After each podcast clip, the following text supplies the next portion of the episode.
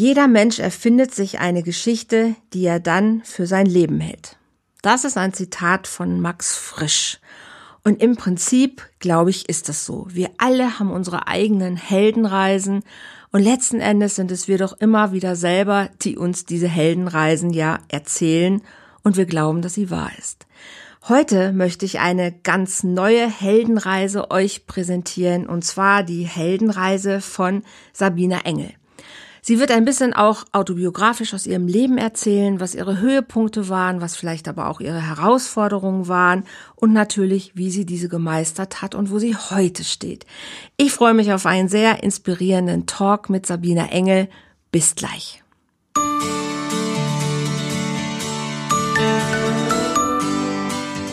Volltreffer Herz, dein Podcast für die Liebe. Mein Name ist Andrea Holthaus und ich unterstütze Menschen auf dem Weg in ein erfülltes Leben voller Liebe.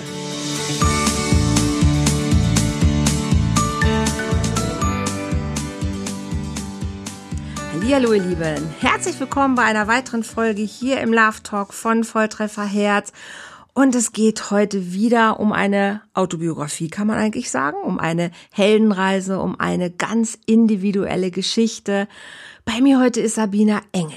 Ich begrüße dich. Und mit dem Namen ist man ja eigentlich schon mal gesegnet, ne? Wenn man Engel heißt, dann hat man ja eigentlich schon die Aufgabe, wirklich Gutes im Leben anderer zu bewirken.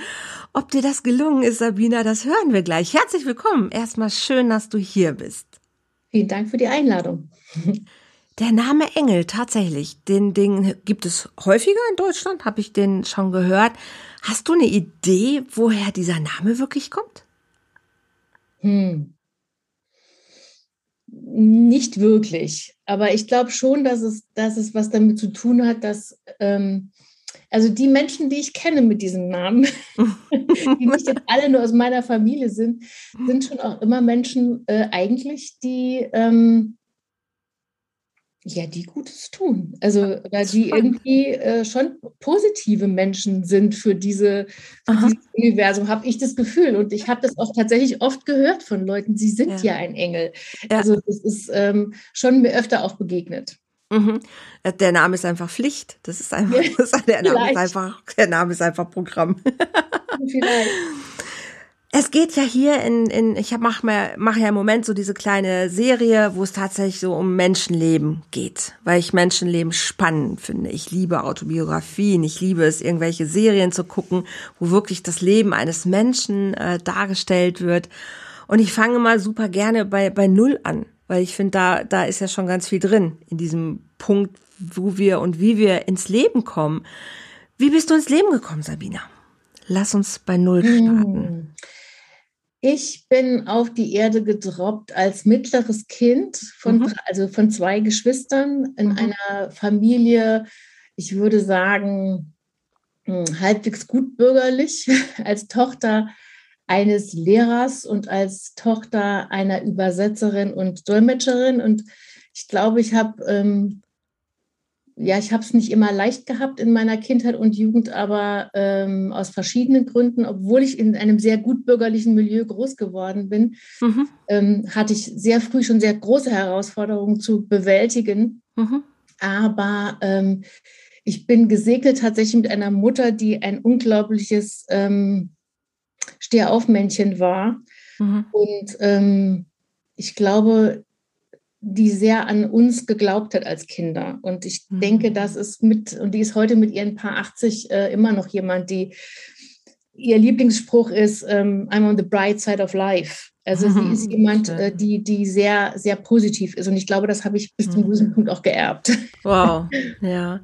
Bist du, bist du ganz normal als, als äh, Geburt gekommen oder zu früh, zu spät oder irgendwie? Ich glaube relativ normal. Ich ja. Bin, doch, ich bin eigentlich, glaube ich, ganz, ganz normal geboren und war dann ähm, das Bravste von allen Kindern in der Mitte.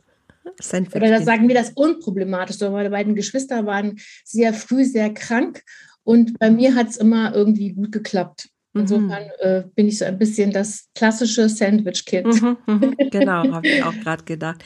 Ich frage das immer so gerne, weil es oftmals schon so, so sich am Leben einfach zeigt, wie jemand gestartet ist. Ne? Ob jemand zu früh ist oder ob jemand vielleicht tatsächlich mhm. noch im, im Brutkasten war. Also daran kann man so ja. viel schon ableiten. Ja. Und viele Menschen wissen es einfach gar nicht. Und wenn man da mal fragt und zurückguckt, äh, Mensch, ne, wie war eigentlich dein Start schon, dann sind die immer ganz überrascht. Oh Mensch, damit hat es was zu tun. Ja, kann es, muss es nicht. Aber ja. eigentlich kann man da schon anfangen zu gucken, wo vielleicht schon die ein oder anderen ähm, Hürden des Lebens sich vielleicht tatsächlich ja. äh, gestellt haben. Ja. Lehrer und Übersetzer, was hat dein Vater unterrichtet? Ähm, mein Vater war Grund- und Hauptschullehrer und nachdem mhm. er ein mhm. abgebrochenes Medizinstudium hatte, mhm. ähm, was ein Skandal in der Familie war, Oha. Äh, ja klar, weil er aus einer Ärztefamilie kam, ähm, und nur Grundschullehrer ist ja das allerletzte. Mein Vater war ein, ah. ein begnadeter Grundschullehrer, glaube ich. Der hat mhm. dann alles unterrichtet.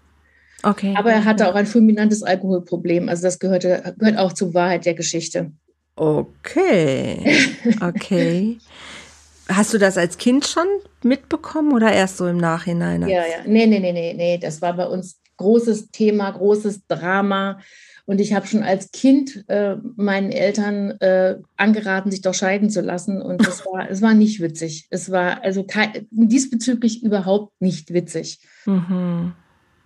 Was, waren, was waren so die Sachen, wo du sagst, boah, das war wirklich, das war scheiße? Naja, mein Vater hatte also wenn du, wenn du Kind eines Menschen bist, der, äh, also als Lehrer war mal damals im Dorf auch ein bisschen eine Person, eine Persönlichkeit. Mhm. Und ähm, mein wie, meine Eltern waren beide sehr katholisch mhm. und wir sind sehr katholisch erzogen worden. Und das heißt, nach außen hin war immer alles hui und innen war es überhaupt nicht so. Mhm. Und man musste sehr viel verstecken sehr früh.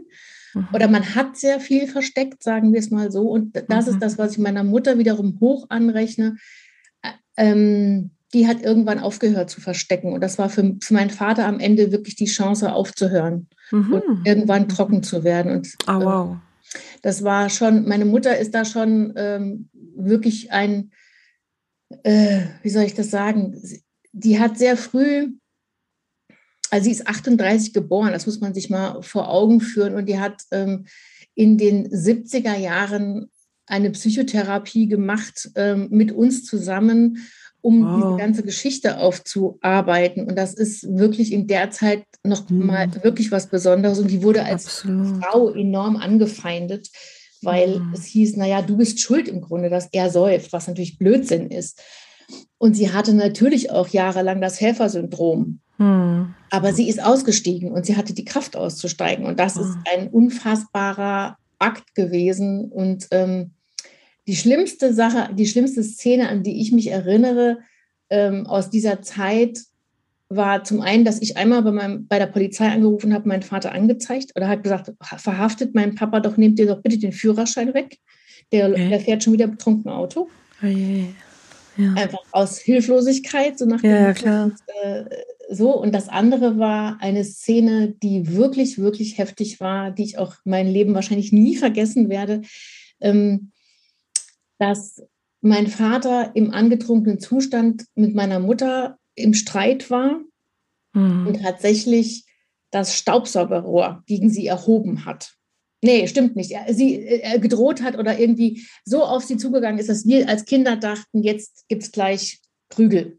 Mhm. Und dass wir als Kinder, und ich war da vielleicht ich weiß es nicht genau, aber auf jeden Fall noch nicht in der Grundschule, dass wir okay. als Kinder nebendran standen mit dem Staubsaugerrohr, das Staubsaugerrohr gezündet und haben meinem Vater gedroht, wenn du, meine, wenn du unserer Mutter was antust oder wenn du sie auch nur wagst zu berühren in dieser Art und Weise, hm. dann setzt's was.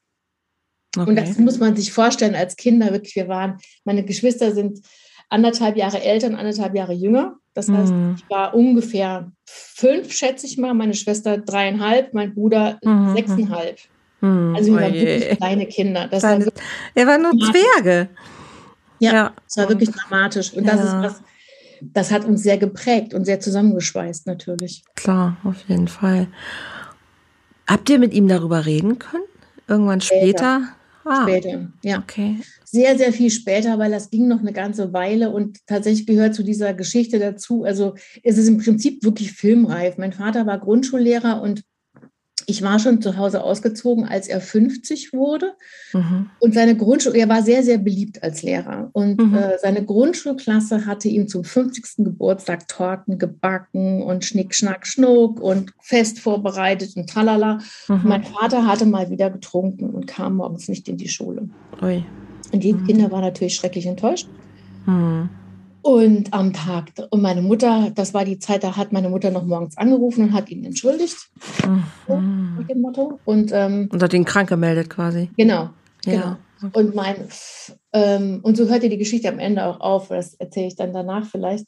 Ähm, und die, die, ähm, die Kinder waren am zweiten Tag, hatten sie die Torten irgendwie noch gerettet und was weiß ich, was sie alles gebastelt mm. hat und so weiter und so fort. Und am zweiten Tag aber auch nicht. Mm.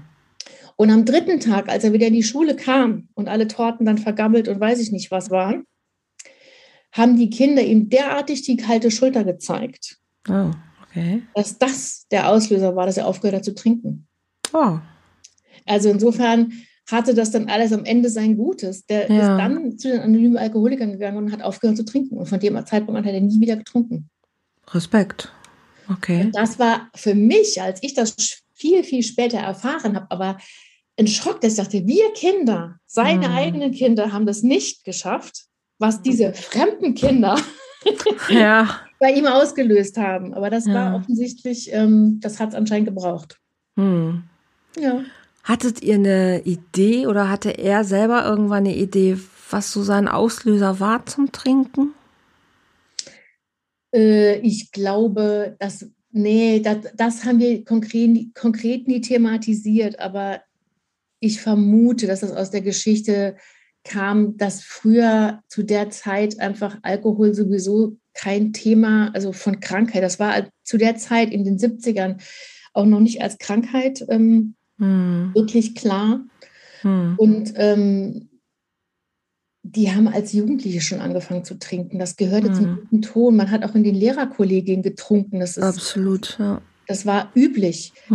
Zu, wenn man feiert, dann trinkt man. Absolut, und das, ja. nachdem Alkohol so eine schleichende Sucht ist ähm, mhm. und sich da einfach immer wieder, so, dass sich ja langsam steigert bei den ja. meisten Menschen, ja.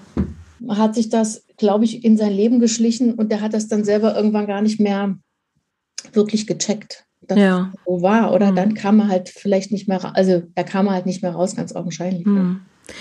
Was hast du bei deiner Mutter so als, als Punkt vielleicht sogar irgendwie festmachen können? Wann hat sie gesagt, so jetzt ist genug, jetzt decke ich es nicht mehr? Gab es da irgendwie so ein, ja, irgendwie so ein Moment, wo, wo sie selber später gesagt hat, vielleicht mal, das war der Moment, wo ich wusste, ich muss da raus. Oder ich muss das verändern. Ich glaube, das war im Zusammenhang mit ihrer ähm, Psychologin, mit der sie gearbeitet hat. Ah. Dass sie da einfach irgendwann, ich kann jetzt, das müsste ich sie fragen, ob es da einen konkreten Anlass gab, aber irgendwann hat sie auf jeden Fall den Mut gefasst. Ähm, mhm. Und dann hat sie tatsächlich beim Chef meines Vaters angerufen. Mhm. Und dieser Chef war gleichzeitig auch der beste Jugendfreund meines Vaters. Mhm. Ähm, also die haben, die sind zusammen groß geworden und äh, ja, und dann hat sie halt angerufen und hat gesagt, du weißt eigentlich genau, was los ist. Also ab sofort sage ich nicht mehr, er ist krank. Hm. Und ich rufe euch vielleicht höchstens an und sage, er kommt nicht, damit ihr besser planen könnt. Mhm. Aber es hat mhm. nicht den Grund, dass er krank ist. Ja, okay. Wie genau ist es formuliert, weiß ich nicht, aber ja. ähm, das war so die, ja. Mhm. Ja. Was ist so dein, dein dein Statement heute zu, zu, zu Alkohol? Ist das was, wo du sagst, da hast du Respekt vor oder bist du im, im Frieden damit oder ist das noch was, wo du sagst, na, Männer mit Alkohol ist nicht so mein Ding? Naja, also was meinen eigenen Alkoholkonsum betrifft, bin ich sehr aufmerksam hm. und merke, ich trinke sehr gerne ein Glas Rotwein und ich mhm. denke auch mhm. ab und an mal, so jetzt trinke ich mal ein paar Wochen nichts, mhm. weil ich einfach merke, oh, da schleicht sich was ein. Mhm. So. Mhm. mhm. Und bei Männern mit Alkohol, ähm, also mein Partner trinkt gar nichts. Ähm, und der Mann, mit dem ich davor zusammen war, der hatte ein fulminantes Alkoholproblem und das habe ich dann auch sehr schnell beendet. Mhm. weil ich einfach ähm, merkte, das ist, das ist, äh, geht gar nicht. Das ist mhm. einfach was. Und tatsächlich, ich, ähm, ich finde nach wie vor in unserer Gesellschaft ist Alkohol was, was sehr locker gehandhabt wird und was, glaube ich, mehr Aufmerksamkeit bedarf. Absolut, absolut. Um damit einen, einen, einen guten Umgang zu lernen. Und ich habe mhm. einen 15-jährigen Sohn. Mhm. Oh, oh. Und das fängt jetzt gerade so an mit den ja. Partys und so. Genau. Und er hat dann die Tage zu mir gesagt, Mama, ähm, also das ist, äh, da brauchst du dir keine Sorgen zu machen, das interessiert mich nicht. Ähm, also so, so Drogensachen und so, n -n, da habe ich keinen Bock drauf. Mit dem Zocken ist das was anderes. Aber so mit Alkohol und Rauchen, das interessiert ihn mhm. zum Glück, ich hoffe, das bleibt auch so, interessiert ihn nicht. Okay. Also er hat es mal versucht, aber mhm. ähm, er hat anscheinend, äh, es schmeckt ihm nicht gut genug, dass er sich da die Kante geben will. Wäre ja, wär ja wünschenswert. Ne? Wäre wär ja wünschenswert, auf jeden Fall. Du bist wahrscheinlich nicht auf die gleiche Grundschule gegangen, wo dein Vater unterrichtet hat, oder? Aber hallo. Aber hallo, nein! Ja, das war noch, da, du, ich habe da Sachen erlebt, das kann man sich nicht vorstellen. Ja. Das hatte, das war, es ist normalerweise eigentlich gar nicht erlaubt, aber das mhm. hat sich ergeben, weil in dem Dorf, in dem, wir, in dem ich groß geworden bin, war, mhm. keine Ahnung, die Schule abgebrannt, irgendwie sowas. Baufällig, weiß ich nicht mehr, irgendwie so. Und wir mussten tatsächlich in den Nachbarort mit meinem Vater in die Schule, alle drei. Oh nein. Mhm. Okay. Und das war, und das war damals noch eine Grund- und Hauptschule. Das heißt, die Großen waren da auch. Mhm. Da hatte der in drei Fingern, mein Vater hat auch in der Hauptschule unterrichtet und mhm. ähm, dann haben wir es abgekriegt und zwar nicht schlecht. Mhm. Wenn mein Vater schlechte Noten verteilt hatte, mhm. dann haben uns die äh, Spezies auch mal abgefangen und haben uns verprügelt. Ui, das ist ja schon fast wie Mobbing. Ja, ja. Das, und ich, also eine, eine Szene war tatsächlich, dass mein, mein Bruder, der war älter war als ich, ähm, also auch in der mindestens eine Klasse um Tour, weiß ich gerade gar nicht genau, der ein oder zwei Klassen über mir war. Und ähm, den haben sie abgefangen und so verprügelt, dass, und ich stand daneben. Mir haben sie, mich haben sie nicht verprügelt und ich, mich haben sie daneben also festgehalten und den haben sie wirklich verprügelt. Das war ziemlich oh, heavy. Das oh, war echt ja, ziemlich heavy. Ja. Ja. Das, das glaube ich. Bist du auch weiter dann auf der Schule geblieben oder hast nee. du, wie, wie war dein, dein Werdegang dann quasi? Ich habe ähm, danach dann tatsächlich die fünfte Klasse noch gemacht in dieser Schule, mhm. weil ich ja so jung war und so handwerklich begabt. Mhm. Und dann wurde ich in die Realschule geschickt, was mhm. für mich ein total, ähm, das war für mich ganz schlimm, weil ich ja nur in der Realschule war, meine Geschwister im Gymnasium. Ah. Und ähm, was für mich aber andererseits, also das war schon gut für mich, weil tatsächlich hatten wir ja sowas wie Handarbeiten. Wir hatten einen tollen Kunstlehrer. Das war eine wirklich tolle Schule eigentlich. Mhm. mhm. Ein sogenannter Nonnenbunker, aber es war echt eine tolle Schule. Mhm. Und ähm, also eine, sage ich jetzt mal, vom, von der Qualität der Lehrerinnen und Lehrer und dem Unterricht war das wirklich sehr, sehr gut aus meiner heutigen Perspektive. Und äh. Ich habe dadurch so ein bisschen diese, dieses Ding, denen zeige ich es, ich mache Abitur. Aha, okay. Das ist nur meine Vorschule hier quasi, aber ich gehe weiter ja, durch. Aber interessanterweise musste ich zu dieser Zeit, ich habe am Ende 1984 Abitur gemacht, mhm. ähm, aber äh, und auch bin auf straight durch und es ist nie irgendwie groß was passiert. Aber als ich mittlere Reife hatte, musste ich einen IQ-Test abliefern, dass ich ins Gymnasium darf. Oi, okay. Weil mein Schnitt um 0, weiß ich nicht was, nicht dem passte, wie in ah, okay. keine Ahnung was war. Es war echt unglaublich. ja. Also, es war schon, es war schon, ich, ich musste es wirklich wollen. Also es war schon so, so, ja, mhm. es war schon mit weil du eine Idee davon hattest, wozu du dieses Studi äh, dieses Abitur brauchst oder einfach nur, weil du wolltest es so wie deine Geschwister machen? Meine Geschwister haben gar kein Abitur gemacht. Ach, die haben gar kein Abitur also gemacht. Meine Schwester schon, aber mein Bruder hat es nach der 11. Klasse geschmissen. Okay. Ähm, ich war die Erste, die das Abitur hatte und Aha. ich bin auch die Einzige mit einem abgeschlossenen Studium. Warum war dir das so wichtig? Ähm, ich wollte alle Möglichkeiten haben. Mhm. Ich wusste, ich will keinen Lehrberuf ergreifen. Ich mhm, wusste, ich will mhm. nicht gleich irgendwo in irgendeinem Betrieb landen. Ich wusste, ich will raus in die Welt. Ich will aus diesem Saarland raus. Ich will auf jeden Fall, äh, ich will auf jeden Fall studieren. Ich wusste zu dem Zeitpunkt noch nicht so genau was. Ich wollte ans Theater. Ich wollte, ähm, ja, so. Also ich wollte Kunst und Kultur und hadadada und nicht irgendwie äh, okay. Bankkauffrau werden oder sowas. langweiliges ja. irgendwie. Also das war für mich ja. völlig indiskutabel, weil meine sämtlichen Mitschülerinnen, die haben alle sowas gemacht. Und das hat mich null Komma gar nicht interessiert. Mhm. Und hast das, du das gemacht? Ja. Okay, das heißt, du hast dann was studiert? Ich habe zunächst eine, also direkt nach dem Abitur habe ich eine Schneiderlehre gemacht, weil ich Kostümbildnerin werden wollte. Ah, oh, wow, okay. Also ich habe dann auch, äh, war am Theater und habe am Theater Praktika oh, gemacht schön. und äh, in der Werbeagentur und all sowas. Hm. Und dann bin ich nach München gegangen und habe, ähm, wie man es besser in Dachau, unmittelbar neben dem Konzentrationslager im wahrsten Sinne des Wortes, eine Schneiderlehre gemacht. Aha. in einer äh, Damenoberbekleidungsfirma. Das gab es ja damals tatsächlich noch, naja, und Damenoberbekleidungsschneidereien. Ja. ja. ja. Und das war harter Tobak, das habe ich dann ziemlich bald, also das habe ich nach acht Monaten oder so, habe ich das aufgehört, weil ich das nicht ausgehalten habe. Das war ganz schrecklich. Oh Gott. Das war wirklich richtig dramatisch. Die Arbeit selber oder jetzt einfach das, das Arbeitsklima da in der Firma? Äh, die Arbeit selber ging eigentlich, aber ähm, das Arbeitsklima, dieses, das oh. war tiefstes Bayern, das war ähm, München, okay. Ja, nicht mal München, es war ja Dachau. Das war Dachau. So, ich war, oh, ja. ich war als Abiturient, ich war die erste Abiturientin, die die eingestellt haben. Hm. Ich habe in der Berufsschule äh, zwei Jahrgänge auf einmal besucht, weil ich ja Abitur hatte. Und okay. ähm, die haben mit allen Mitteln irgendwie mir Steine in den Weg geschmissen. Die wollten irgendwie beweisen, dass ich, äh, weiß ich nicht. Hm. Äh, das ist ja auch eine Form von Mobbing. Ja, ja, ich habe das mehrfach erlebt in meinem Leben. Mhm. Also das ist ganz, ganz komisch. Das ist wirklich so ein, so ein ähm,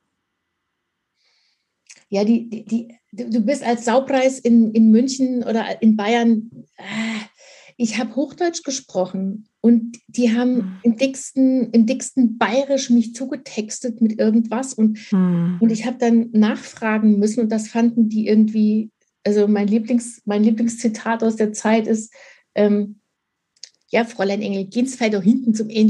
Sagt, was soll ich machen? Jetzt gehen's heute da hinten zum Endeln. Was bitte soll ich machen? Ja. Nach hinten gehen habe ich ja noch verstanden, aber zum Engel? Gehen's heute da hinten zum Endeln. Ach, zum Ende? Zum, zum Endeln. Und Endel. Endeln ist der bayerische Fachausdruck für eine Overlock-Maschine, falls du weißt, was das ist. Nein. Das ist eine Maschine, die macht solche, solche Nähte hier wie das da, die, die macht zickzack und schneidet gleichzeitig ab. Ah, okay. Also eine Overlock-Maschine heißt es auf Hochdeutsch. Okay. Und das wusste ich, ähm, die Overlock hätte ich noch gekannt, aber mhm. Indeln heißt es auf Bayerisch. Das ist das ND vom Stoff. Okay. Ja, ja, ja, ja. Abschnitten und dann holst du es fertig und Gott. Genau, und ich habe das nicht verstanden. Das war nur so eins von diesen vielen Dingen und es war mhm. ein bisschen holperig, sodass ich irgendwann beschlossen mhm. habe, dass ich dieses ähm, nicht brauche für eine Karriere als Kostümbildnerin. Und die hatten so ein bisschen das Gefühl, wahrscheinlich, jetzt kommt die von irgendwie da Hochdeutsch daher und meint, sie ist was Besseres und äh Ja, ja, und ich, es war ja auch, die wussten ja. ja schon von mir, das habe ich zwar dort niemandem groß erzählt, aber die wussten von mir, dass ich Kostümbildnerin werden will, dass diese Schneiderlehre sozusagen für mich ein, ähm, Sprung ein Zwischenschritt ist. Ja, okay und nicht ja. ähm, der Haupt.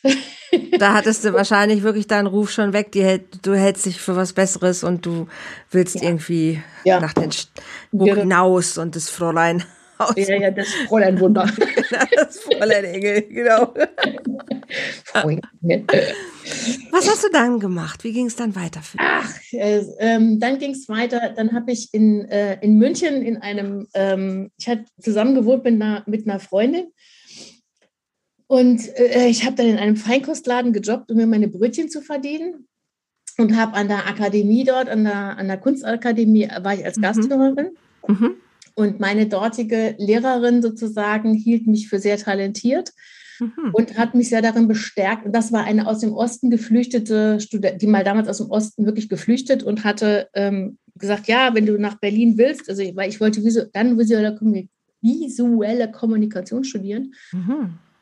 Und ähm, die hat mich sehr ähm, unterstützt im, im, Mappe machen und so und hat dann gesagt, wenn du nach Berlin willst, kein Problem. Mein Freund ist gerade im Sudan und du kannst die Wohnung von ihm haben und da, da, da. Oh, okay. Und dann habe ich mich beworben in Berlin und bin ähm, nach Berlin gezogen. Ja, kann man ja mal machen. Von München nach Berlin. Genau. Ja. Und ja, das war für, und in München war eh nicht mein Pflaster. Also das, das mhm. war nicht mein Ding. Und ähm, dann bin das war der Kulturschock von München nach Berlin. Äh, aber im positiven Sinne. Im positiven Sinne jetzt, endlich ja. normale Menschen, mit denen man mal in der U-Bahn sitzen und lachen kann und irgendwie nicht welche, die dich angucken, weil du einen Riss in der Hose hast oder weil du irgendwie so mhm. und so mhm. aussiehst oder dich irgendwie gutieren mit dem und dem. Und ähm, okay das habe ich in München furchtbar gefunden und zwar mhm. wirklich in, in, äh, in Berlin war, oh, Halleluja, ich bin endlich unter, Freiheit. unter, unter Gleichgesinnten und, und irgendwie Leute, ja, die einfach anders ticken. Ja. Und dann war ich in Berlin und dann habe ich da Aufnahmeprüfung gemacht und habe es dann auch hingekriegt. Wow. Was war mit Beziehungen, mit Männern, Frauen, keine Ahnung? Ach, Männern, Frauen, keine Ahnung was. Also in, äh, in, als ich in Saarbrücken, wo ich jetzt ja wieder lebe, ähm, bin ich mit fliegenden Fahnen weg und dachte mir nur so, um Gottes Willen, die Männer hier alle Hilfe. München war jetzt auch nicht gerade der ähm, dazu. Okay. Kai Fischerbur mit Lederhosen. Mhm. Hat dich keiner nicht erobern können. Und meine Freundin, eine Szene, die ich auch sehr liebe, aus dieser Zeit in München war, meine Freundin Christine sagte dann zu mir, und er sagt, ja, wir wollten tanzen gehen. Mhm. Und da war irgendwie so eine schicke Diskothek, das P1. Das kenne ich äh, in München. Ja, schon vorgestellt. Da wollten ja. wir reingehen. Dann sagte die, da kommst, da kommen wir sowieso nicht rein. rein nee. So kommen wir da nicht rein. Was ist denn das für ein Scheiß? das kann ja wohl nicht wahr sein. Wart's ab. Und ich, wir sind dahin getigert und äh, mhm. waren zwei hübsche junge Mädchen. Aber ich war halt immer schon eher nicht so ganz aus Maul gefallen. Also wir waren nicht das Beuteschema. Mhm. ihr, seid nicht, ihr seid nicht reingekommen. Nee, wir sind nicht ich auch nicht. Wir und in Berlin war das überhaupt kein Thema, weil ähm, dort konnte man überall reingehen und es mhm. gab diese ganze Schickeria-Scheiße nicht. Mhm, mhm, und wohnte dann, ich wohnte dort in Kreuzberg neben der Madonna Bar und das war so göttlich, weil die Madonna Bar war damals eine der ange angesagten Kneipen äh, in okay. Kreuzberg und dann saß man, dann saßen wir da mit ein paar Freunden und äh, haben Gin Tonic getrunken. Das hätten wir uns mm. niemals leisten können. Das hast du irgendwie dazu, ne? Für, also wirklich, das war unglaublich. Also München war ja damals schon so unfassbar teuer. Mm. Dachte, boah, hier kann man eine Runde schmeißen. du hast immer noch Geld in der Tasche. Das war nicht großartig. also, ja, mit Männern war das war wild. Eine ganze Weile wild. Schön. Okay. Ja. Mhm. Und deine Vision von visueller Kommunikation, was, was war dein Ziel? Also was, was war äh. deine Vision, was du damit machen möchtest? Äh, ich habe das ja am Ende gar nicht studiert, sondern. Du hast du nicht? Ich, nee, okay. ich habe Bildende Kunst studiert am Ende ah, okay. und Bildende Kunst und Lehramt studiert. Nein. Das, doch. Nein. Doch. doch. Das Lehramt natürlich nur, ähm, weil, es das, weil es am leichtesten reinzukommen war.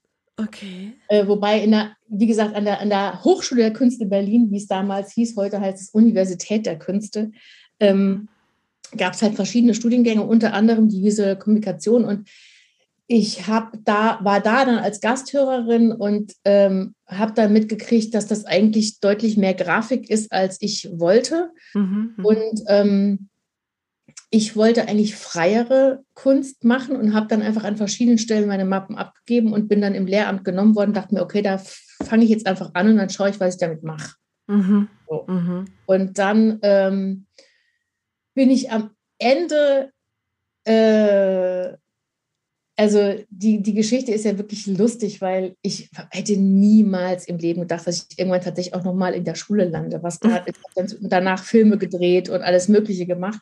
Ja. Aber ähm, ich bin, ich bin dieser Entscheidung sehr dankbar, weil ich auf diesem Weg tatsächlich ähm, einen meiner besten Professoren getroffen habe, von denen ich mhm. am meisten gelernt habe. Mhm, mh. Und zwar nicht künstlerisch, sondern wissenschaftlich. Mhm. Und ähm, mit dem ich heute noch gut im Kontakt bin. Ach, also heute längst emeritiert und äh, ein, ja, würde ich sagen, ein väterlicher Freund. Schön. Mhm. Und ähm, ich habe dem unglaublich viel zu verdanken.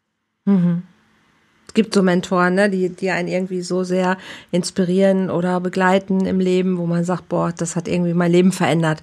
Ja, dieser, dieser der Kontakt. hat die richtigen Tipps mit zur richtigen Zeit. Der hat mir Möglichkeiten Aha. eröffnet. Ich konnte neben meinem Studium arbeiten äh, in der mhm. Hochschule dann. Der hat mir einen Job gegeben, der hat mich mhm. anrufen mhm. lassen und mich wollte mich mhm. wollte wollte, mit, dass ich bei ihm arbeite und solche mhm. Sachen. Mhm. Hat mir dann noch weitere Jobs irgendwie ähm, verschafft, sodass mhm, ich eigentlich mhm. äh, in Studienzeiten schon richtig gut verdient habe an der Hochschule. Super. Und ähm, dadurch einfach unheimliche Freiheiten hatte. Mhm. Und der hat damals auch, der war dann eigentlich mitverantwortlich, also der hat so, der, der Satz von dem, jeder Mensch erfindet sich eine Geschichte, die er dann für sein Leben hält, das habe ich von meinem alten Professor Anton Ostermann. Mhm. Der, ähm, der war ein Autobiografieforscher unter mhm. anderem. Und die Autobiografie-Theorie hat mich später zum Dokumentarfilm gebracht. Ach, spannend, sehr spannend. Ich liebe und, Dokumentarfilme über, also dieses autobiografische ähm, genau. Filmgenre an sich ja, finde ich ja. wundervoll, ja.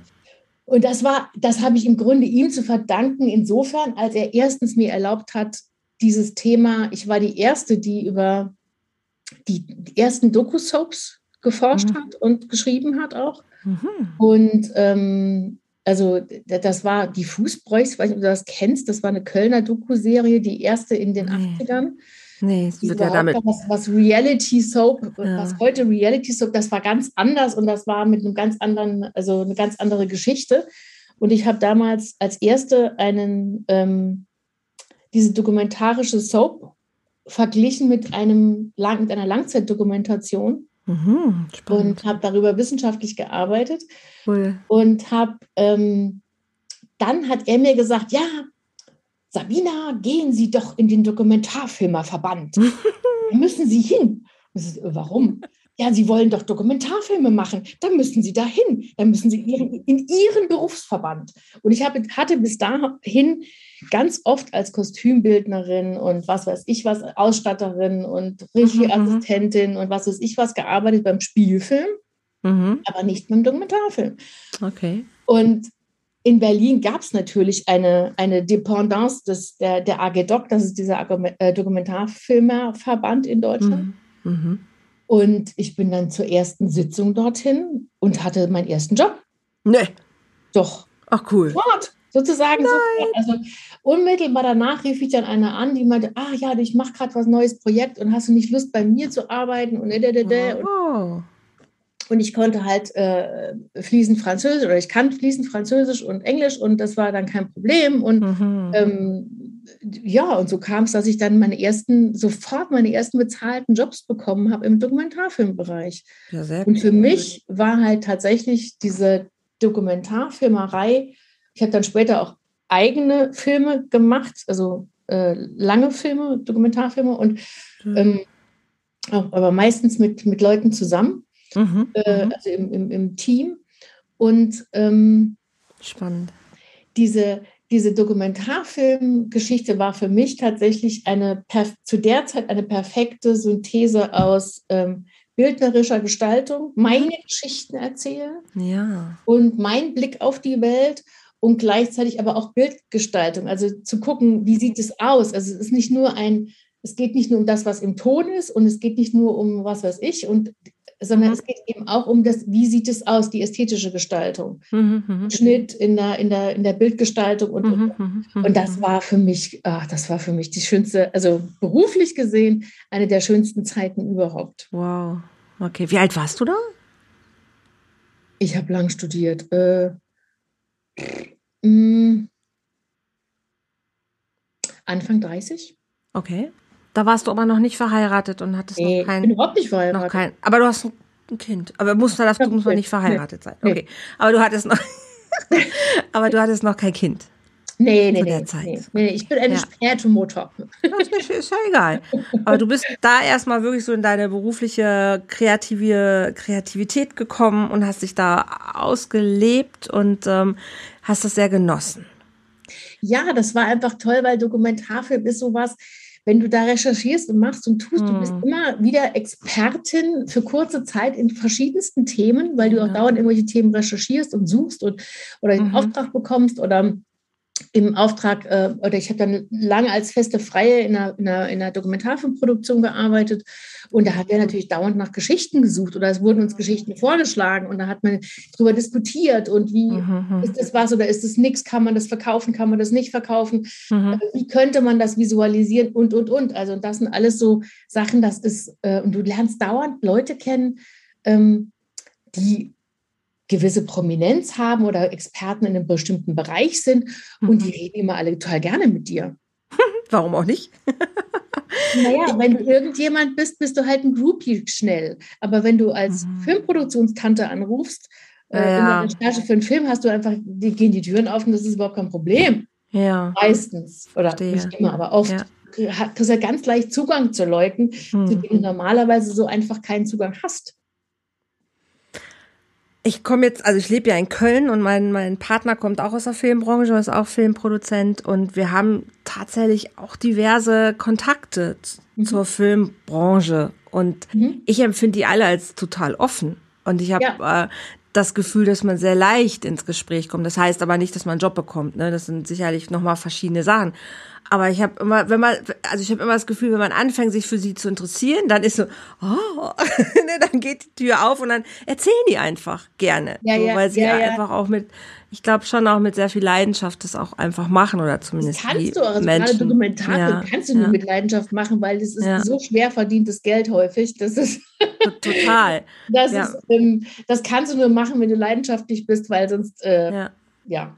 Und auch das Ganze, also wir haben es noch, was war vor Corona noch, ähm, ein, ein Pärchen kennengelernt, die haben halt in, in, äh, in Norwegen gedreht und haben in Svalbard gedreht und haben ganz viel Dokumentation gemacht eben über Fische, über Wale und hast du nicht gesehen. Und haben das dann auch im Kino hier in, in, in Köln präsentiert und haben dann auch noch nachher eben so ähm, für ähm, Fragen sich zur Verfügung gestellt. Und das war das war großartig. Und wir sind dann irgendwann bei der Musik hängen geblieben. Also wie wie wichtig es war diese ganze ganze Dokumentation mit Musik so zu unterfüllen. Und ja, das war also ja. ein wunderschöner äh, Moment. Und und André mein Partner heißt André war halt auch in Zweibad und kannte teilweise auch das ein bisschen was sie da gezeigt haben und Ach, sind so ganz viele unterschiedliche ähm, Begegnungen hier. Ich meine, in Köln ist es einfach, du gehst irgendwo hin, es ist sehr, sehr schwer, hier nicht jemanden aus der Medienwelt zu treffen. Ja, ja, ja, aber was ich meinte, sind auch nicht die Leute aus der Medienwelt, das ist nicht das Problem. Ja. Die Leute, wenn du mit irgendwelchen Leuten, die prominente Schauspieler sind oder mhm. irgendwelche Professoren für hast du nicht gesehen. Ja, ich verstehe. Du, du, hast halt keinen Anlass, irgendwie einen Wahnsinnsherrn Professor X die Bubsti anzurufen. Ja, klar. Das die sagen, erzählen Sie mal von Ihrem Forschungsgebiet. Das nee. interessiert mich aber jetzt. Aber wenn du eine Dokumentation darüber machen würdest, dann, dann klar. Genau. Ja. Also ich recherchiere gerade ein Thema, könnten Sie mich da mal. Natürlich gerne. Das verstehe ich super. Was ist dann passiert? So, es hört sich ja schon nach einem totalen Höhepunkt in deinem Leben an. Das war auch so. Jetzt mal gerade einen Schluck trinken. Mhm. Gute Idee. Mhm. Schlups. Ähm, das, das, oh, jetzt habe ich mich ver, vertropft zu, mit zu viel Schwung. Ähm, dann ist, was heißt passiert? Dann wurde ich, dann habe ich tatsächlich für einen Film, den ich in Indien drehen sollte, äh, hat mir das ZDF sehr kurzfristig den Vertrag gecancelt. Mhm. Und ähm, dann bin ich schwanger geworden. Irgendwann musste es ja passiert sein in der Zeit danach. und dann haben sich natürlich ein bisschen die, äh, soll ich sagen, die Prioritäten verschoben. Ja. Weil ich eine, ich war 41, als ich mein Kind gekriegt habe. Also äh, eine, wie gesagt, späte Mutter und eine, bin eine total glückliche Mutter und ich bin dem Leben total dankbar, dass mir ähm, das begegnet ist, dieses mhm. Muttersein und dieses, äh, dass ich ein, ein, einfach einen klasse Sohn habe. Und mhm. ähm, Und dann war halt einfach klar, dass es jetzt nicht so einfach wird, weiter Dokumentarfilme zu machen. Und mein damaliger Partner äh, war halt auch im Filmbereich und mhm, äh, zwei mhm. Freischaffende im Filmbereich sind einer zu viel. ähm, und nachdem ich ja ein erstes Staatsexamen hatte, mhm. habe ich äh, beschlossen, ähm, nach einem Jahr etwa die äh, Reißleine zu ziehen. Und dann habe ich tatsächlich mit 42 im Saarland das Referendariat gemacht. Du bist in die Schule gegangen. Jawohl. Nachtigall, ich höre dir trapsen. okay. Und ich kann dir sagen, das hat mir in mehrfacher, es war das, das, das war die schlimmste, schlimmste, schlimmste Zeit meines Lebens. Also mhm. ich möchte das, äh, ich wünsche das nicht meinem ärgsten Feind. Da war nämlich wieder diese Mobbing-Nummer. Oh nein. Da kam diese arrogante Tante aus Berlin. Filmtante, Künstlerin hast du nicht gesehen und meint jetzt, sie kann hier eben mal auf der halben Arschbacke äh, hm. Beamtin werden oder sowas, Hustekuchen. Hm. Und die haben auch mit teilweise echt mit allen Mitteln versucht, mich zu verhindern. Es ist ihnen zum Glück nicht geglückt. Mhm. Also ich bin, die haben mich wirklich durch die Prüfung am Ende durchrauschen lassen. Und Ernst? Ja, also wirklich feine Sache. Es war, es war ganz schlimm. Aber ich habe es irgendwann irgendwie geschafft. Ähm, und tatsächlich, jetzt ist wirklich der Zeitraffer, der, der, der Schnell, Schnelldurchlauf. Ähm, ich habe vor, äh Gott, 2017 habe ich eine Krebsdiagnose gekriegt. Oh nein. Hm. Und das hat mir, also mein Beamtinnensein hat mir den Arsch gerettet, um das ganz drastisch zu sagen. Mhm. Äh, hätte das, wär, hätte ich das nicht gehabt, wäre ich damals noch Freischaffende gewesen, keine Ahnung, was aus uns geworden wäre. Aber mhm. äh, das hat uns wirklich, weil ich war dann auch schon längst getrennt und ähm, mein damaliger Partner ist dann zwar mit auch nach Saarbrücken gekommen und hat auch im Referendariat noch sehr viel geholfen, aber wir haben uns halt irgendwann, ging es halt nicht mehr. Mhm. Wir sind immer noch gut, also wir haben es gut hingekriegt. Wir sind immer noch gut, also kommen gut miteinander klar und der hat gerade eben, ja, er hat, macht wieder einen Film. neuen, neu, endlich mal wieder ein neues Jobangebot in Berlin. Aber der lebt auch hier inzwischen und ähm, hat einen guten Draht zu seinem Sohn und mhm. wir haben einen guten Draht Schön. miteinander. Und äh, das hat mir tatsächlich, also diese, diese berufliche Sicherheit hat mir wirklich ermöglicht, wieder gesund zu werden. Okay, also, weil du ein Polster hattest, worum, worauf du dich einfach zurück ja, ja du konntest zurück, darauf zurückgreifen. Ich hatte, ja. weißt du, wenn ja. du eine Beamtin bist und bist krankgeschrieben, dann passiert dir halt nichts. Ja, das stimmt. Und mein Partner, der jetzt scheiß, eine scheiß Krebsdiagnose gerade hat, relativ frisch. Oh nein. Ja, ja.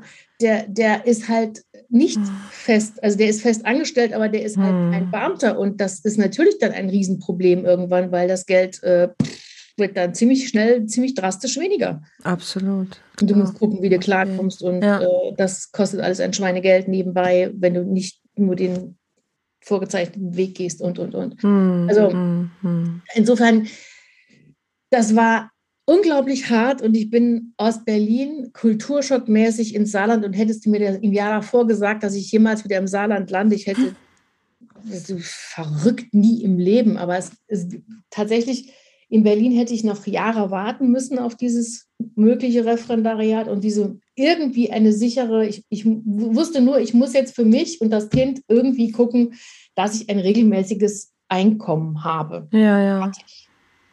Okay.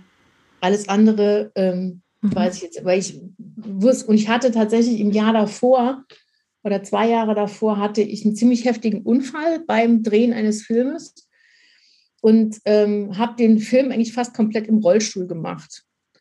Und weil ich nicht, also nicht, weil äh, ich, ich konnte nicht laufen. Also ich, hm. und, und, dann musste ich da nach München fliegen, um zu schneiden. Und ähm, das war schon so ein Moment, wo ich dachte, oh scheiße, ja, wenn was passiert und du bist freischaffend, dann ist es schon irgendwie ziemlich kacke. Also hm. wenn du dann noch irgendwie Menschen um dich rum hast, die dich irgendwie auffangen, dann geht's. Aber schon Glück gehabt, dass das alles noch irgendwie, dass du den Film auch noch hast abliefern können, weil du bist ja ganz schnell auch in dieser, in dieser Bredouille drin, dass da Verträge sind und die hast du zu erfüllen. Naja, ja, klar. Da fragt hm. keiner, hat die ein Zimmer oder was hm. hat die? Hm. Wurscht, das ZDF sagt dann ja, wie, sie haben nicht abgeliefert. Ja, ja, ja, verstehe so, ne? Ja. Und insofern war ich ähm, diesem, ich, früher war das für mich der Inbegriff der Spießigkeit und das allerletzte, never ever. Aber plötzlich dachte ich, oh, wie klasse ist das denn? Ich kann einen Urlaub planen. Wie cool. Ich habe mhm. auch Geld für einen Urlaub. Boah.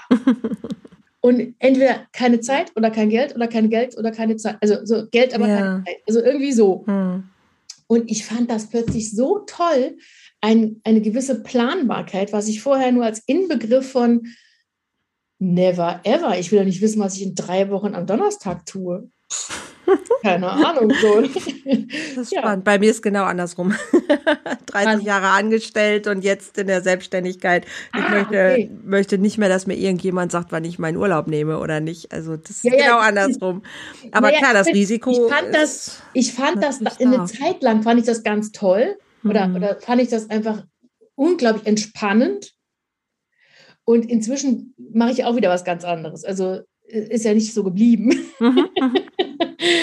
ja, also jetzt bin ich auch wieder auf einem anderen Trip. Okay. Was hat dir geholfen, deinen Krebs gut zu überwinden?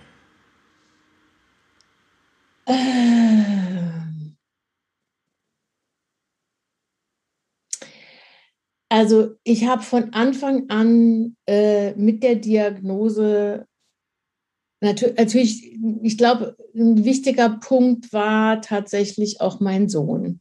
Mhm. Dass ich wusste, der war damals zehn oder sowas, mhm. also noch relativ jung und ähm, oder elf, weiß ich nicht mehr genau, ich kann ja nicht rechnen, aber so.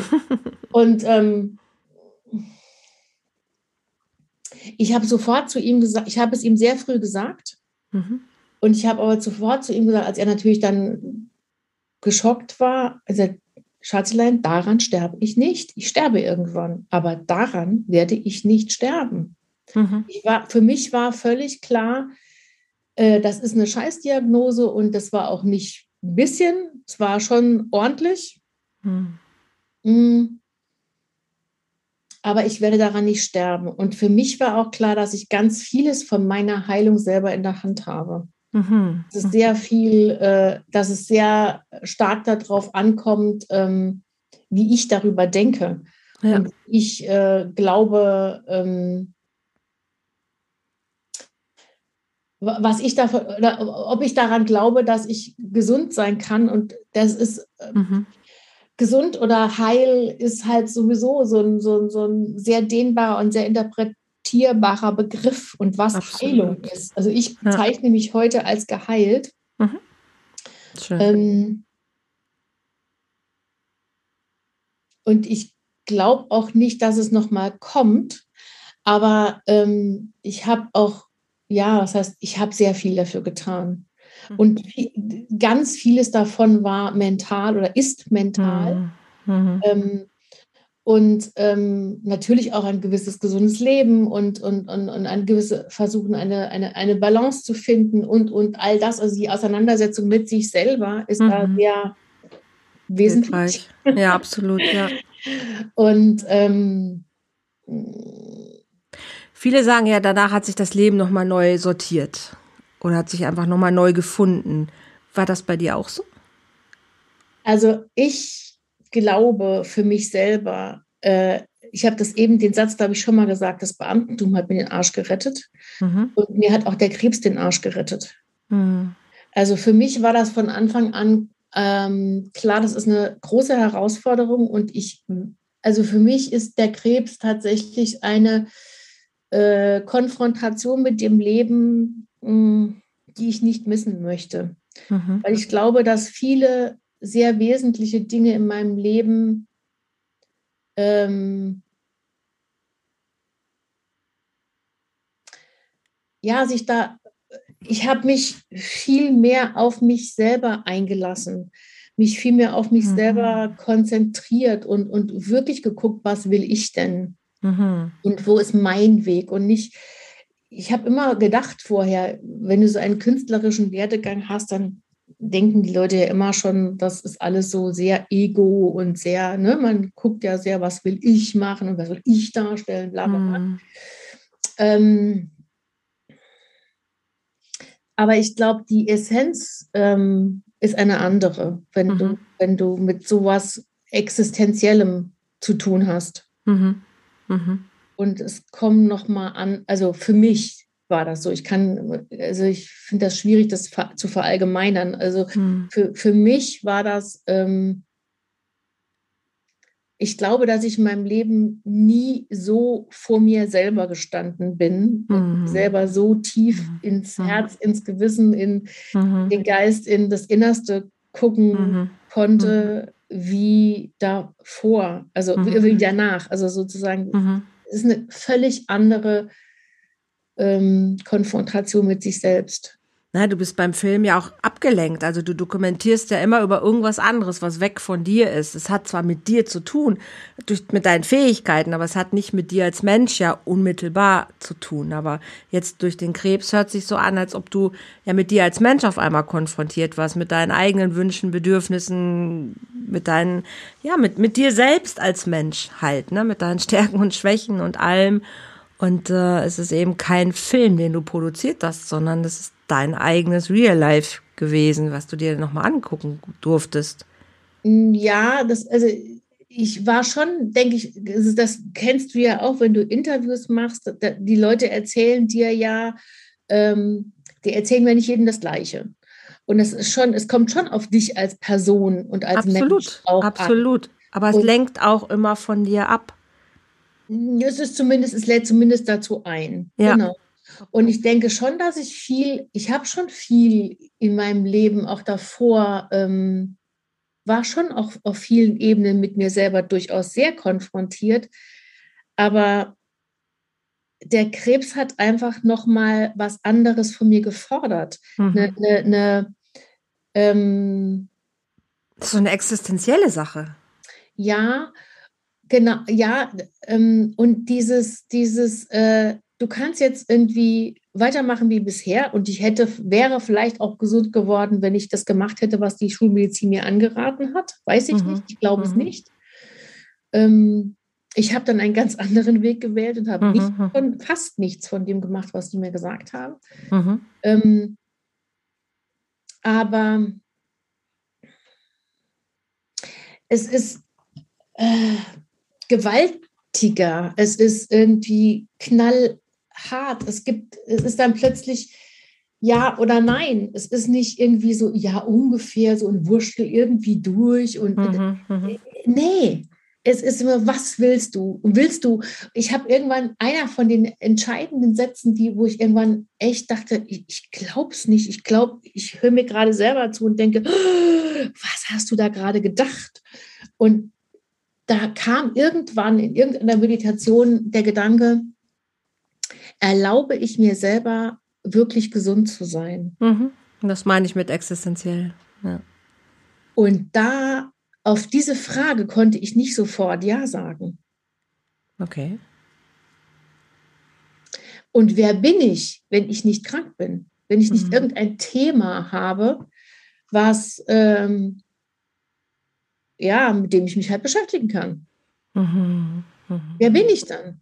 wenn ich. Genau. Was bleibt davon ja. übrig? Wer ja. bin ich ohne dieses Ding? Und ja. das war für mich so wie so ein, äh, ein Gongschlag. Hm. Das meine ich, wenn ich so zurück, das meine ich, wenn ich so zurückgeworfen bin auf mich als Mensch. Ja. Ne, wenn ich mich nicht über andere irgendwie oder mit anderen beschäftigen kann, sondern wenn es auf einmal nur noch mich und das Leben gibt. Genau. Ne, und dazwischen nichts mehr ist, ja. So, und dass das dann so die wahre, pure Essenz von mir quasi nur noch ist. Und wer, wer bin ich dann? Die dicke, fette Frage schlechthin, ähm, die sich dann für uns dann stellt tatsächlich. Ja, sehr, sehr spannend. Ja. Du bist geheilt, du bist, bist gesund und hast dann aber irgendwas anderes gemacht. Naja, ich bin, äh, ich bin tatsächlich, ich hatte das große Glück, gesund werden zu dürfen und wurde dafür bezahlt. also wurde dafür bezahlt im Sinne von, ich war weiter, habe weiter mein Gehalt bekommen und ich bekomme mhm. immer noch. Mhm. Ich bin inzwischen, ähm, habe ich gewechselt ins Ministerium mhm. mhm. und Schön. arbeite dort und habe aber auch seit äh, du bist auch in der Life Trust Ausbildung, stimmt's? Nee, aber ich bin nee. auch mit Veit sehr verbunden, aber ich ah, okay. kenne sehr viele aus der Ausbildung. Das ist ganz genau. witzig. Also die, die ganz viele ja. Interview von der LTC-Ausbildung, ja. Genau, also die mache ich jetzt seit einem halben Jahr oder so. Mhm. Unter anderem und nebenbei äh, mache ich auch noch, ähm, gründe ich gerade noch ein Bürgernetzwerk und bin ich äh, ein im Bürger, Bürgernetzwerk. Bürgerinnen-Netzwerk. Bürgerinnen-Netzwerk, okay. Mhm. Und äh, mhm. Bin seit August stolze Inhaberin eines, ähm, das heißt Labor für außergewöhnliche Angelegenheiten. Was ist das? Ja, das ist mein Atelier. Ich habe ein Atelier gemietet. Ah. Das ist gleichzeitig auch das Labor für außergewöhnliche Angelegenheiten, wo dieses Bürgerinnen-Netzwerk, das ULab, ähm, Seminare, Kurse, alles Mögliche stattfinden. Und Was für ein äh, dieses Wochenende ist das allererste Seminar. Was für ein cooler Name. Ja. Sehr, sehr cool. Und da ist mein Plan, dass ich ähm, mich über kurz oder lang aus dem schönen Ministerium verabschieden werde und nur mhm. noch Labor für außergewöhnliche Angelegenheiten machen werde. Und ähm, ja, das habe ich, ich bin voll ins kalte Wasser gesprungen und das ist aber auch wieder so ein, ja, ich habe das einfach gemietet. Das ist ein, ein, das ist ein 120, 120 Quadratmeter großes Atelier. Wow. Und äh, davon ist die Hälfte mein Atelier, wo ich dann künstlerisch wieder arbeiten werde. Ja, sehr cool. Äh, unterrichte auch. Ah, okay. Die anderen ähm, 60 Quadratmeter sind sozusagen für Seminare, Workshops, äh, Treffen, Kreistreffen schamanischer Art und sonstiger. Ja, irgendwie bei den das sind dann die besonderen, außergewöhnlichen Anlässe. Außergewöhnliche Angelegenheiten, ja. Angelegenheiten, da genau. kannst du alles Mögliche drunter fassen. Also, das ist, ähm, ja, das ist so ein, so ein, so ein ähm, ein, ein Herzensprojekt, äh, von dem ich schon lange träume, sowas zu machen. Und ich glaube mhm. tatsächlich inzwischen, äh, dass das, also es, ist, es fängt an. Es ist, ich habe das Ding seit 1. August und ich habe jetzt die ersten Seminare und ich habe jetzt bis dahin mhm. geackert wie eine Irre, um das Ding aus der Taufe zu heben. Ich habe ja. eine Website. Krass, super. Aber es gibt schon vier Leute, die fest buchen wollen, wow, ihre, ihre, ihre Sachen da machen. Also ja, ich bin total euphorisiert immer noch, weil ich einfach, ja, das ist großartig. Schön. was ist, was ist das Ziel? Also was ist der, der, der, der Mehrwert, wenn die Menschen da zu dir kommen? Also zum einen möchte ich ähm, Menschen, die Lust haben, kreativ zu arbeiten, zu gestalten, mhm. äh, helfen, dass sie das tun können. Das ist das okay. der eine Teil. Mhm. Der andere Teil, dass ich da auch mit dem Coaching arbeiten möchte. Mhm. Also in Form, er, erstmal in Form von Kreisen, weil ich glaube, dass es ganz wichtig ist, sich zu verbinden miteinander und ähm, mhm. Kreise zu schließen oder Kreise zu bilden, nicht zu schließen, sondern Kreise zu bilden, um gemeinsam Dinge zu, äh, auf den Weg zu bringen. Mhm. Und es wird einen Frauenkreis geben und einen Männerkreis. Den Männerkreis leite natürlich nicht ich, ähm, weil ich glaube, dass auch die weibliche und die männliche Kraft da jeweils äh, mhm. ganz wesentliche ähm, Ankerpunkte sind. Und Auf für mich Fall. ist es so, dass ich das, ähm, dass ich diesen Raum halten möchte für äh, verschiedene, auch gesellschaftlich transformierende Prozesse. Mhm. Ich möchte da einen Raum geben und Menschen Möglichkeiten bieten, sich dort zu vernetzen. Wow, sehr, sehr cool. Sehr, sehr cool. Und, und von da aus zu wirken. Und, und, und da sind auch schon ein paar Initiativen da, ja. wo ich auch teilweise Teil davon bin. Und ähm, ja, und wir haben einfach keine Zeit mehr, uns noch groß lang einen zu faseln, sondern es muss jetzt so. konkret werden. Absolut, das ist auch das Ding. Ähm, also ich gehe jetzt nach Mallorca oder mein, mein also André und ich ziehen nach Mallorca und das ist auch ein Teil, was ich auch auf Mallorca gerne machen möchte, halt wirklich so Vernetzung und auch gucken, weil wie, exakt wie du sagst, wir, wir brauchen einfach, wir müssen jetzt handeln, ne? Also nicht ja. mehr einfach noch sitzen und Kaffee trinken und noch ja, wir könnten mal und auch was wäre denn schön und nee, Na, was machen wir jetzt? Ja, ja, genau, ne? Sondern es geht konkret darum, was machen wir jetzt? Was machen wir jetzt mit dem, wo wir gerade stehen, menschlich und gesellschaftlich ja. gesehen?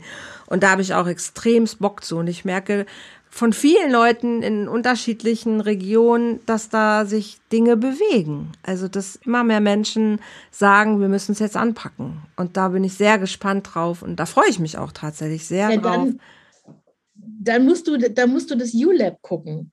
Da musst du, äh, da, da, können wir noch drüber reden, äh, dass das ULab ist tatsächlich sowas von wegen, da, da, ist es völlig egal, ob du auf Mallorca in Deutschland oder sonst wo bist.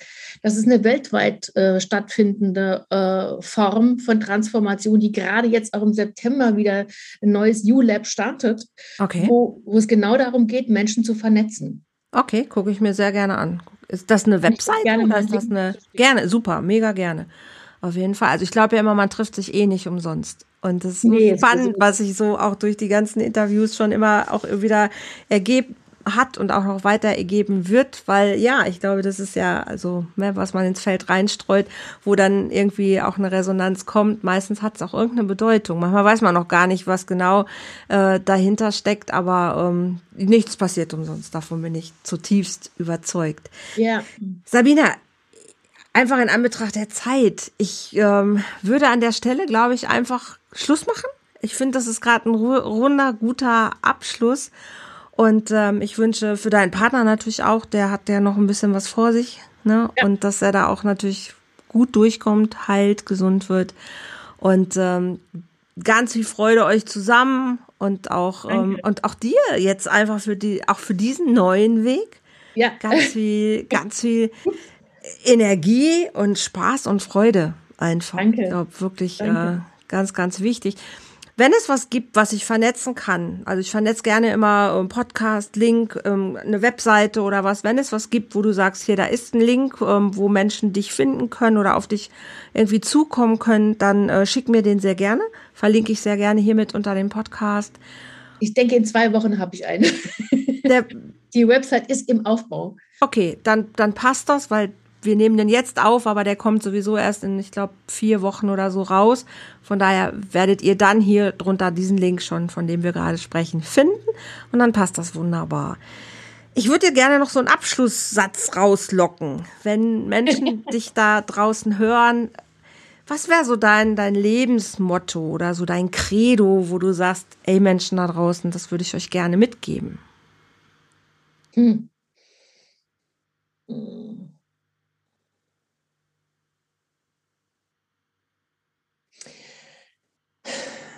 Also eine der wichtigsten Tugenden, vielleicht, ich weiß nicht, ob das eine Tugend ist, ähm, ist, glaube ich, ähm,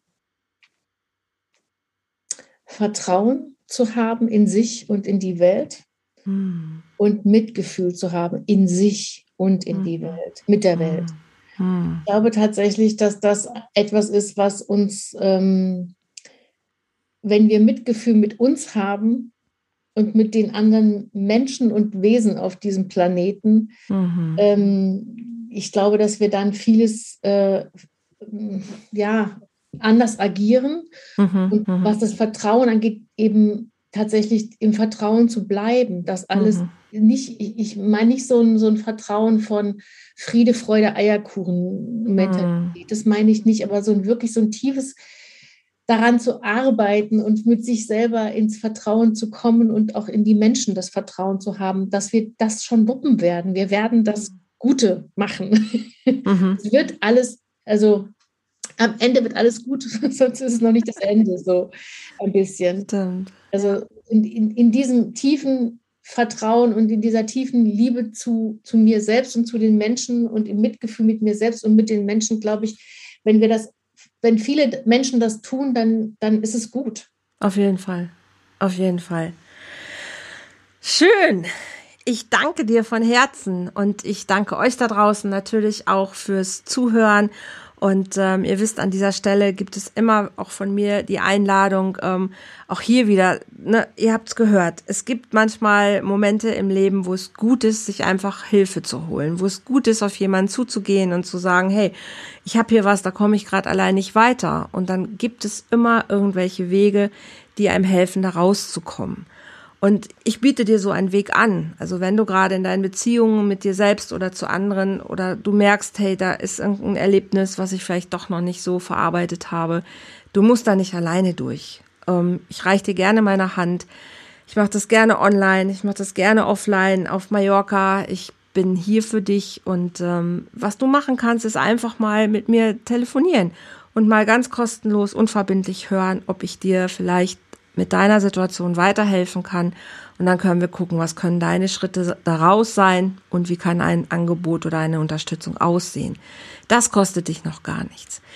Dann kann ich sagen, heute, jetzt, da, da, da, da, es gibt auch endlich den Mitgliederbereich bei Volltreffer Herz. Den findest du auch auf meiner Webseite. Wenn du Andrea Holthaus googelst oder Volltreffer Herz, kommst du automatisch auch auf die Seite von dem Mitgliederbereich, weil nicht jeder kann sich ein teures Coaching leisten.